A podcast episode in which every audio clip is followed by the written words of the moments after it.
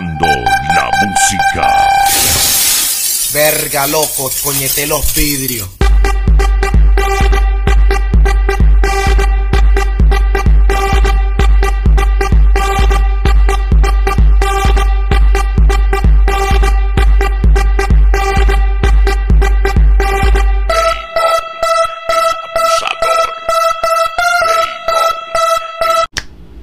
Bienvenidos por segunda vez a mi podcast La Parla.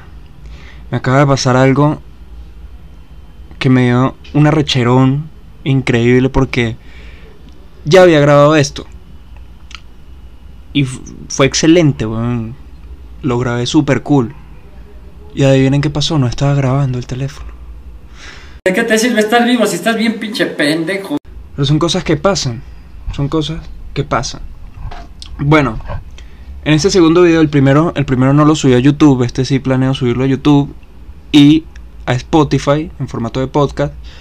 Em, no subí el primero que era sobre las experiencias con parejas porque quería probar más o menos cómo iba mutando esto. Así que lo subí en forma de Reels y lo subí en, en TikTok. Voy a dejar el TikTok acá para que vayan y me sigan, me den like, me vean.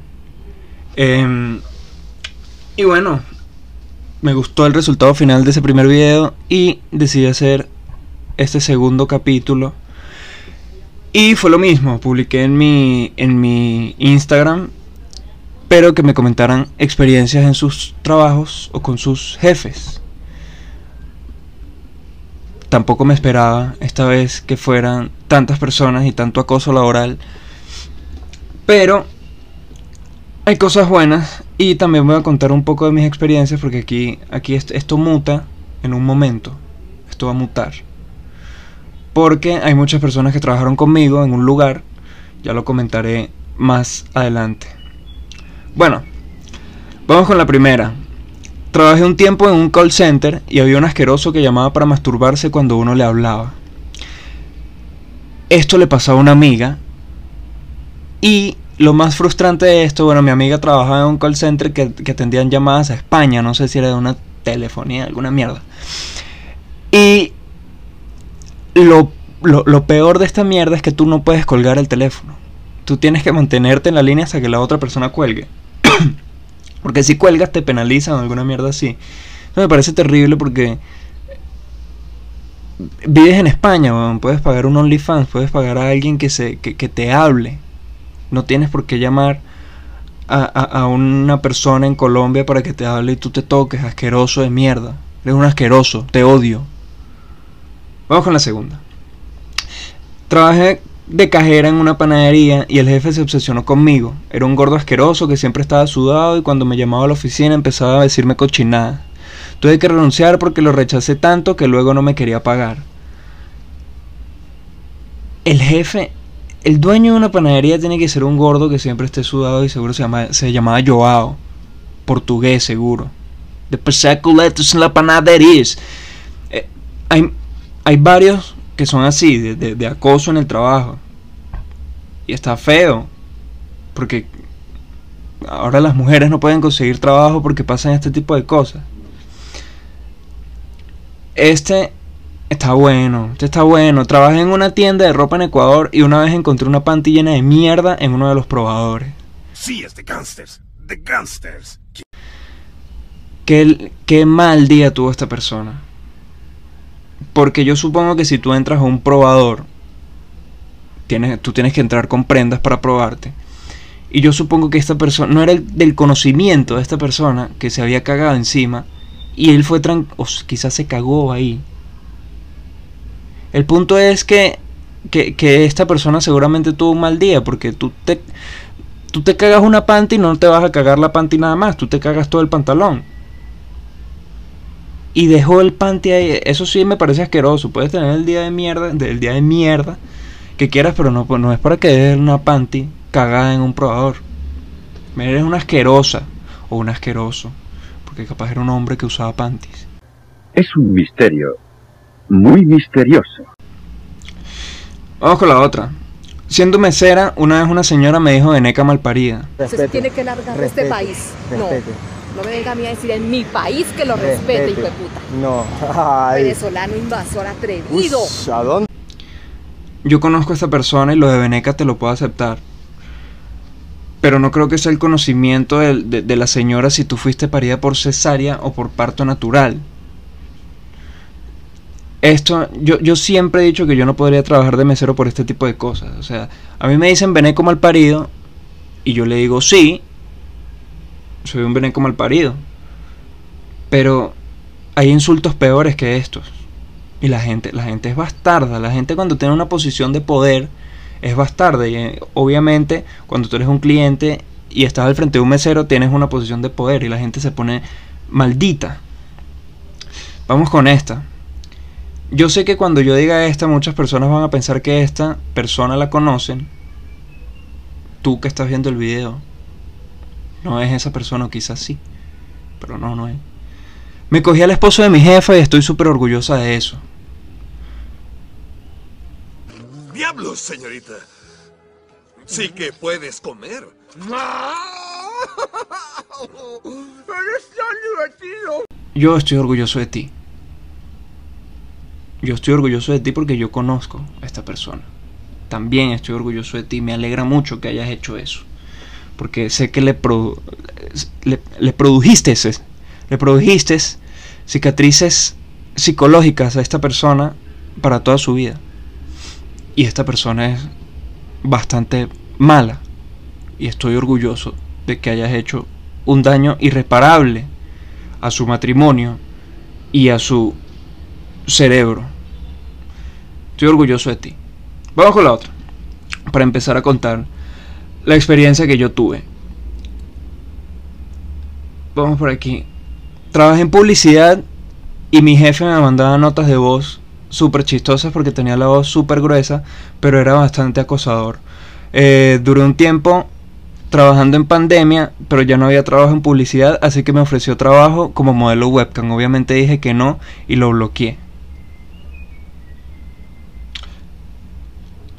Bueno, este tipo, este tipo tiene plata porque si tiene, un- tiene una cosa de publicidad tiene una cosa de modelo webcam, tenía derecho a decirte cosas así como que, eh, bueno, mi amor, eh, vamos, nos tomamos un café, eh, nos damos piquitos, jugamos la botellita, tú me encantas, mi amor.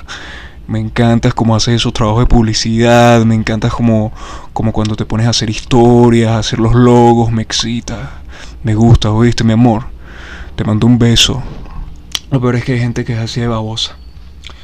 Bueno, no era sorpresa que que varias personas que trabajaron conmigo en un lugar, mi trabajo anterior, escribieran cosas que yo sé. Me escribieran cosas que yo sé para que las comentara acá. Y, y ya, ya aquí es cuando, cuando, cuando me pongo serio, modo serio, acá en el podcast, en el video, porque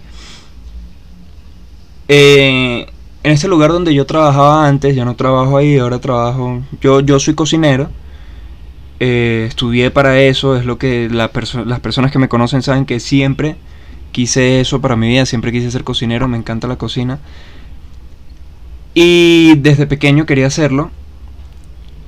Y, y es, es frustrante cuando tú siempre has querido hacer algo, pero por, por un trabajo, por unas personas, por un lugar, eh, lo que tú siempre soñaste se vuelve aburrido y se vuelve una mierda. Literal, yo siempre había querido cocinar y este fue mi primer trabajo en cocina y ya llegó un momento donde yo iba a trabajar con rabia. O sea, yo detestaba cocinar ahí. O sea, le agarré mucho fastidio a mi trabajo y, eso es horrible, weón, que todo lo que tú hayas querido en tu vida lo conseguiste y ahora te parece horrible por unas personas, por un lugar. Entonces, aquí una persona me pone, yo conozco a esta persona, trabajé con ella, me pone, en tal restaurante se aprovechan de las necesidades de las otras personas. Sabes que yo voy a contar esta mierda aquí porque me sabe mierda y, esto es una terapia al final. Joda. Eh, en este restaurante pasaban cosas hor- horribles.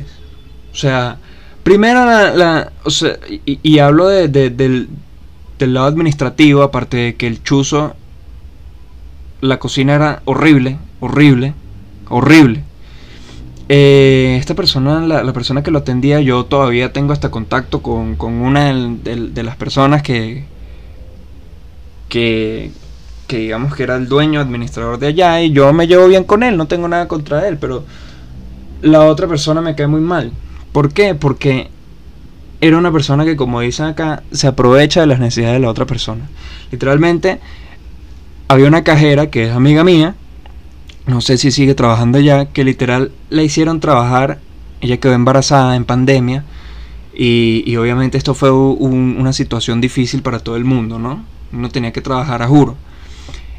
Y ella quedó embarazada y le hicieron ir un día antes de parir a trabajar. Por un sueldo de mierda. Porque era un sueldo de mierda. Era un sueldo asqueroso. Y esta persona, esta persona le hicieron bastantes cosas que, que bueno. Punto es que, que- que- este restaurante, aparte de que el, el establecimiento era horrible, la distribución de la cocina era horrible. Hubo, hubo una vez que se dañó la campana y esta cocina era completamente cerrada y nos hicieron trabajar 15 días sin campana en una cocina donde había plancha, horno, estufa, baño María, que es el samoal, freidora, en un lugar completamente cerrado.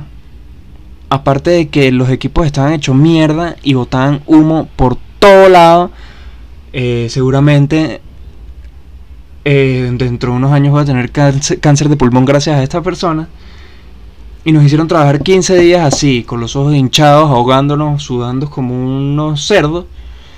Y ellos tranquilos, por un sueldo de mierda. Y muchas veces uno tiene miedo de salir de los lugares donde está, porque piensa que no va a conseguir otra cosa. Yo tuve la fortuna de que salí y conseguí un excelente trabajo. Trabajo ahora en uno de los mejores restaurantes de Bucaramanga.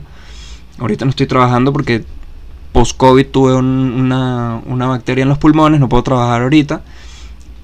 Pero muchas veces uno se queda en un lugar pensando que, que no va a conseguir otra cosa mejor y no pasa así. Literal, desde que salí de ese restaurante, todo en mi vida mejoró. En todo sentido. En todo sentido. En ese restaurante me podrí la vida.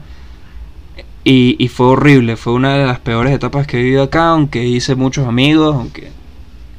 Cool, pero. Incluso yo puedo mostrar fotos acá de cómo estaba cuando trabajaba en este restaurante y cómo estoy ahora. Y cuando uno hace cosas que lo hacen infeliz, uno se vuelve mierda. Literal, hubo un momento que una persona muy importante para mí murió. Una persona de mi círculo familiar cercano murió. Y esto me volvió mierda. Y. Y esta persona se enteró. La, la, mi jefa, mi ex jefa. Y me llamó y me dijo: Ay, mis más sentidos pésame. Pero venga a trabajar mañana porque así se distrae. Yo fui a trabajar. Porque en ese momento me, me- me- me sentía muy mal. Y, y fui a trabajar y la verdad no sabía qué hacer con mi vida porque estaba aquí solo. Un país nuevo. Y, fui a trabajar. Pero normalmente a ti en todo trabajo te dan un tiempo de luto para que vivas tu fucking luto. Y yo no viví mi, mi fucking luto por esta persona. Aparte, se hicieron tantas cagadas, literal. Yo, yo soy bueno en repostería. eh, me gusta la repostería. Y yo tengo muchas recetas mías. De mi autoría. No las vas a conseguir en internet ni nada. Son muy buenas. Y ella me dijo para, para que le vendiera una.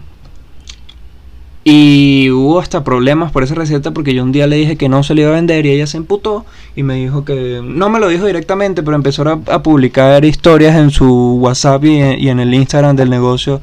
Eh, se solicita eh, personal con experiencia en cocina y en repostería. Como una niña de 5 años con un teléfono. Terrible. Pero así son las personas.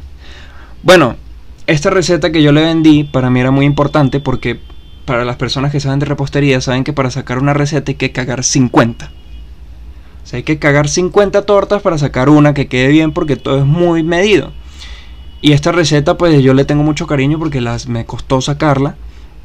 Y, y esta persona me lavó la cabeza diciéndome que ella me iba a pagar algo y era lo máximo que me podía pagar y era lo... eh, Que, que mejor dicho, que no le iba a poder vender en ningún otro lugar por ningún otro precio si no era ella. Para ponerlos en contexto en una moneda que todo el mundo entienda, se la vendí más o menos en 10 dólares. 10 dólares no es una puta mierda para una receta. Y bueno, ya con, con el tiempo, yo llevo ya dos años acá, conocí a una persona, un chef, eh, amigo mío, y él me dijo que la receta que yo le vendí, él la evaluó, me dijo que era una receta excelente y me dijo, esta receta tú la, la podías vender en 150 dólares. Fácil en cualquier negocio porque está muy bien hecha, está muy bien ejecutada. Pero uno es pendejo. Y precisamente yo necesitaba ese dinero en ese momento porque tenía que salir de algo. Y pues imagínense. Eh, yo siempre he sido partidario de que uno tiene que ser agradecido con las personas que a uno lo ayudan, pero esta persona es una cagada. Y también me, me- animé a hacer este video porque ayer mi novia, mi novia me mostró eh, un tipo que, que montó un post en su Instagram eh, que él trabajó en un restaurante que es bastante conocido acá en la ciudad. Acá en esta ciudad el negocio principal son restaurantes, hay un restaurante en cada cuadra. Ese restaurante es bastante famoso, de comida rápida, y pues él empezó a contar todo lo que le pasó trabajando ahí. Y literal fue como un déjà vu. En este restaurante donde yo trabajaba, a las meseras le pagaban un sueldo de mierda. Aparte la, la jefa esta, mi ex jefa, tenía actitudes xenofóbicas, odiaba a los malditos venecos y, y me daba risa porque todas sus meseras y la mayoría de sus cocineros eran venezolanos. ¿Por qué? Porque muchas personas llegaron ahí sin papeles, sin papeles, sin experiencia y recibían ese sueldo y esos malos tratos y esas actitudes de mierda porque no tenían otra cosa que hacer. Entonces, su fucking negocio está donde está por los malditos venezolanos que no tienen papeles y ustedes les dan trabajo. Terrible. Pero bueno, personas de mierda hay en todo el mundo y de todas las nacionalidades. Pero la verdad es que esta persona hasta me- no- nos decía a los cocineros que le diéramos las sobras a los meseros porque eso es lo que tenían que comer los meseros. Creo que no hay nada más que decir, me alteré bastante en este video. Espero que les guste. Eh, síganme en mi Instagram, véanlo en YouTube, síganme en Spotify y quizás siga haciendo esta mierda. Chao. En Barranquilla. ¡Que viva los mogólicos! ¡Seguro que saben! ¡Un abrazo a los que los queremos! ¡Voy a querer Díaz, el papá de la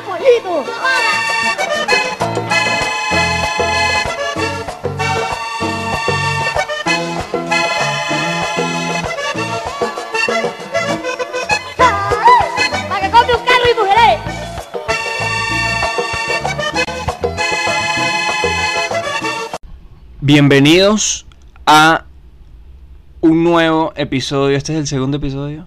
Sí, este es el segundo episodio. El segundo episodio de La Parla. Eh, muchas gracias a toda la gente que compartió, que vio el video en YouTube, que me escuchó en Spotify. Estamos empezando, yo sé que son pocos a mí. eh, eh, soy un poco impaciente con estos proyectos que hago porque me gusta que tenga mucha receptividad rápido.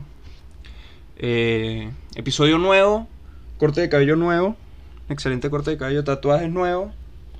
Eh, para la gente que no lo sepa, yo me tatúo yo mismo, se nota, ¿no? Eh, este, este está, nuevecito, este todavía se está cayendo ahí. Em, eh, mu- muy buena receptividad tuvieron sobre todo los reels en Instagram, en TikTok. Eh, la última pregunta que hice en mis historias, yo sé que soy poco constante con estas cosas, pero es que el tiempo de Dios es perfecto.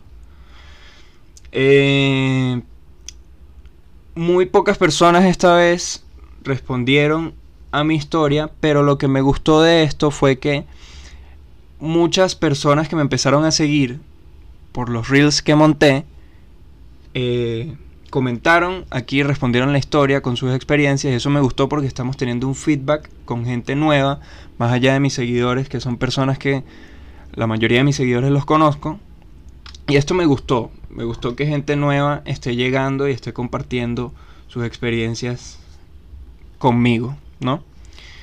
Eh, tenemos unas sólidas 1, 2, 3, 4, 5, 6 experiencias, pocas, pero están buenas.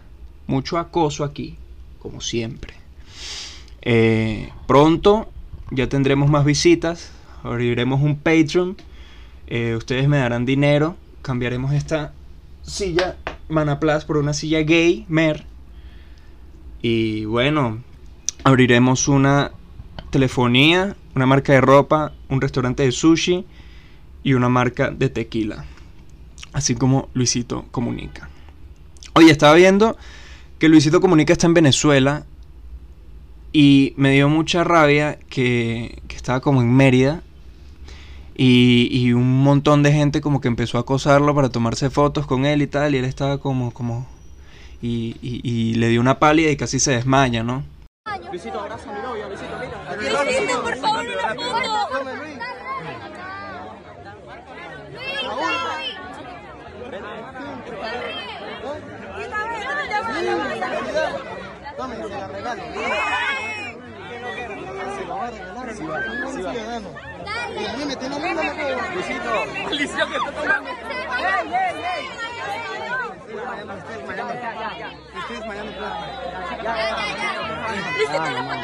Entonces hago un llamado a los venezolanos, a los venecos que hicieron esto. Tú, persona que vive en Mérida, ¿por qué haces esto? ¿Por qué haces esto? Si Luisito Comunica se ve que es tan buena persona que tú le dices que, que se tome una foto contigo desnudo y lo hace. Es un hombre que siempre está feliz. Y tú vienes a acosarlo y es primera vez que yo veo a Luisito Comunica con cara de me quiero ir de aquí. Ni siquiera cuando lo robaron en Venezuela tenía esa cara. Entonces, recuerden que estas personas también son humanas y también es una ladilla que tú estés de viaje y te empiece a acosar gente para tomarse fotos. Está bien que lo hagan, pero no así. Hace sentir incómoda a la persona. Ojalá que nosotros lleguemos a ese punto de fama. Me encantaría desmayarme al frente de una multitud. Me encantaría. Bueno. Empecemos con el video en este orden de ideas. Vamos a empezar con la primera confesión, la primera experiencia, que dice así. Tengo un tío que siempre me llevaba las rumbas y me pedía que le presentara a mis amigas. Mi tío tenía 46 y yo en ese momento tenía 16. Aquí tenemos 30 años de diferencia con tus amigas. Esto es lo que llamaríamos como un pavosaurio un pavosaurio, ese que te dice, coño, sobrino, preséntame las carajitas, eh, nos vamos de rumba en el carro, yo los llevo, los traigo, nos tomamos unos traguitos con las carajitas, preséntame, esto es patético, patético, tu tío es patético, en vez de ser un sugar daddy común que se consigue a sus a sus sugar babies por Instagram, por TikTok, que les escribe, coño, mi amor, vamos a tomarnos algo y tal. No, le dices a tu sobrino de 16 años que te presente las amigas. Tú lo que eres es un sucio. Asqueroso. Pero bueno, de esto estoy seguro que no eres el único que le pasa. Esto debe pasar muchísimo. Que en Latinoamérica esto no se toma como pedofilia, ¿no? Pero bueno, tenemos una moral un poco voluble. Vamos con la segunda. Una vez mi mamá me encontró haciendo el delicioso en el mueble de la casa y lo peor fue que me gritó que si llegaba a dejar el mueble lleno de eh, líquido de niño, me mataba a coñazos. Tu mamá tiene un temple de acero. Un temple de acero porque estas son situaciones que yo digo no quiero tener hijos. Yo normalmente no quiero tener hijos, obviamente, no solo por estas situaciones, sino por la sobrepoblación y tantos niños que hay sufriendo y el mundo está cada vez más podrido. Pero es que a mí me pasa esto. Yo encuentro a mi hijo o hija, que sería peor, en mi mueble donde normalmente yo me relajo, a veces me quedo dormido viendo Netflix. Y sé que voy a estar poniendo mi cara en el culo desnudo y sudado de sexo de mi hija. Y, y yo no podría lidiar con esas situaciones. Me tendría que ir de la casa como un mes para olvidarme de esto. Consumir mucho alcohol para hacer que esto no pasó y poder volver a la casa a ver a mi hija los ojos. No porque esté mal, porque uno también hizo eso de joven, pero mi hija no, no puedo. No puedo. Vamos con la otra. Una vez a mi mamá le dieron ganas de ir al baño y pues abrió las dos puertas del carro y fue. A la semana se regó por todo el club, supongo que hizo esto en un club, no sé si hizo del 1 del 2, esperemos que haya sido del 1. Nadie se enteró que fue mi mamá y me dijo que es mejor que te conozcan el culo y no la cara. Un aplauso para esta mamá que este consejo le sirvió a su hija para seguramente abrirse un OnlyFans. Seguramente esta muchacha se abrió un OnlyFans después de este consejo que le dio su mamá. Aunque OnlyFans, muchas personas ya se quedaron sin trabajo porque eh, va a quitar todo el contenido explícito de su plataforma. Terrible. Muchas personas que emprendieron, hicieron tanto dinero con esto, se van a quedar sin trabajo. ¿Qué harán? Vamos con la otra. Mi mamá se consiguió un novio mucho menor que ella y me echaba los perros. Y una vez lo vi con una compañera de la universidad. Se lo conté a mi mamá y duró deprimida dos meses. Significa que, que aquí había amor si se deprimió dos meses. O capaz se sintió mal porque tú estás más buena que tu mamá. Cuestión de gustos. Pero esto, esto, esto es normal que pase. Incluso yo he escuchado a personas que les pasa esto, es que también hay mamás que son abusadoras, porque hay mamás que esto es al revés, que le caen a los novios de las hijas. Mamás que son unas abusadoras. Pero en este caso, bueno, capaz tú nunca le preguntaste a tu mamá cómo se sintió que, que la persona con la que estaba saliendo te echara a los perros. Esto es terrible, porque ¿qué vas a hacer tú como madre? Deprimida dos meses, bueno, son dos meses, 60 días. Deprimida está bien. Peor se debió sentir cuando dejó a tu papá. Vamos con la otra.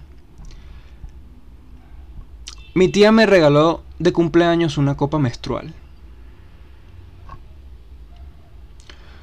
Y me explicó cómo usarla frente a la pareja con la que yo estaba empezando a salir. Borra a tu tía de todos lados. No le hables más a tu tía. Tu tía está loca. Tu tía está mal de la cabeza. Yo, yo todavía, o sea, quizás yo, esto es un comentario eh, a través de la ignorancia, pero a mí la copa menstrual me parece asquerosa, que quizás hay mucha gente que la usa y me van a matar, van a dejar de seguirme mis dos seguidores que me siguen por el podcast, pero esto me parece horrible. O sea, es, es un pedazo de silicón en forma de copa que te metes por la vagina y eso mantiene los coágulos y toda la sangre ahí hasta que... No sé. También uno quiere hablar si uno chupa culo.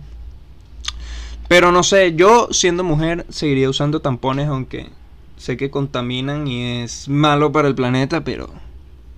¿Qué te puedo decir? Un montón de sangre coagulada en una copa que después usas otra vez, me parece un poco antihigiénico. Aunque después la metas en agua caliente y todas esas cosas. No sé. Hablo de parte de la ignorancia. Vamos con la última.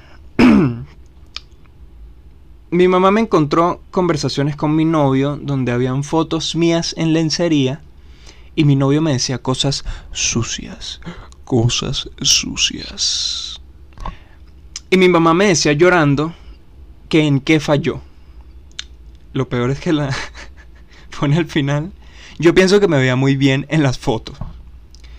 Eh, bueno, ¿qué te puedo decir?